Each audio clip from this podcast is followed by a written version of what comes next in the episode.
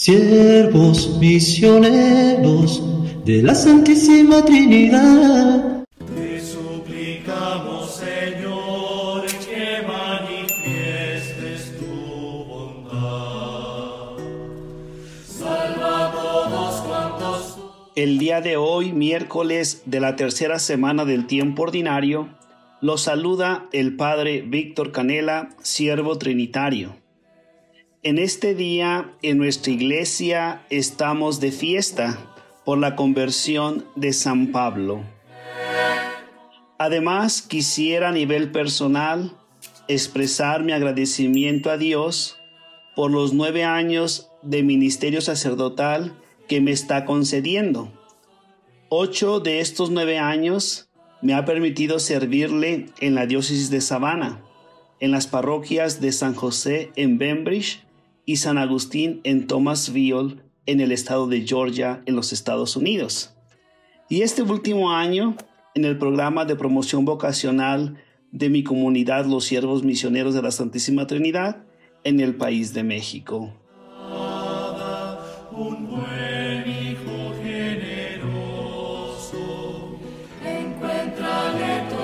El Evangelio de este día está tomado de San Marcos, capítulo 16, versículos del 15 al 18. En aquel tiempo se apareció Jesús a los once y les dijo, Vayan por todo el mundo y prediquen el Evangelio a toda criatura. El que crea y se bautice se salvará. El que se resista a creer será condenado. Estos son los milagros que acompañarán a los que hayan creído. Arrojarán demonios en mi nombre. Hablarán lenguas nuevas.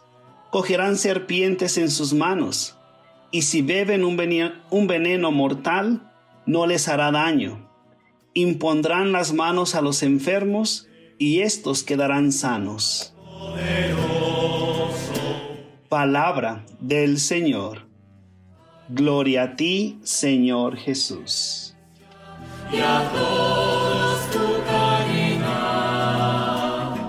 Venga a nosotros tu reino. En la primera lectura del día de hoy del libro de los Hechos de los Apóstoles capítulo 22 versículos del 6 al 21, escuchamos cómo se nos narra o describe la conversión de San Pablo y su misión. Este libro menciona que en su camino hacia Damasco, Saulo de Tarso, después llamado Pablo, descubrió a Jesús de Nazaret, quien es el Mesías, el que había resucitado, y a quien Pablo perseguía porque él y sus hermanos cristianos eran uno solo. Además nos menciona cómo Pablo recibe la encomienda para anunciarlo a los gentiles. Por su parte, el Evangelio de San Marcos nos presenta el envío de Jesús a los once apóstoles. Después de su resurrección, Él los envía y, su- y sus instrucciones son claras y precisas. Vayan por todo el mundo, prediquen el Evangelio a toda criatura. Es bueno recordar que todos los seres humanos somos creación de Dios.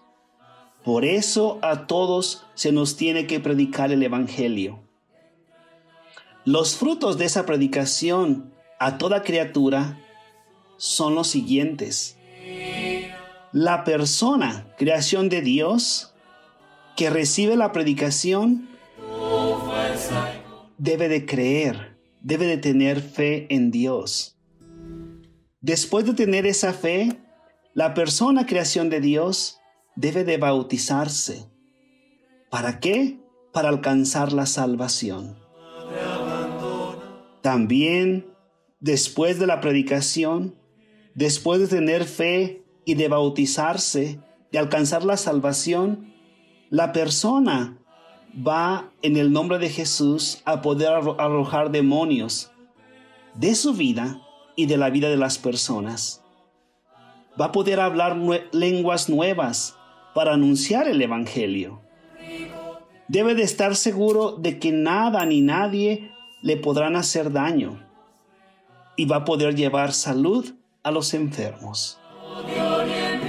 Qué grandes frutos trae la predicación del Evangelio. Además Jesús agrega que todo aquel que no cree en esta predicación o se resista a creer en la predicación será condenado.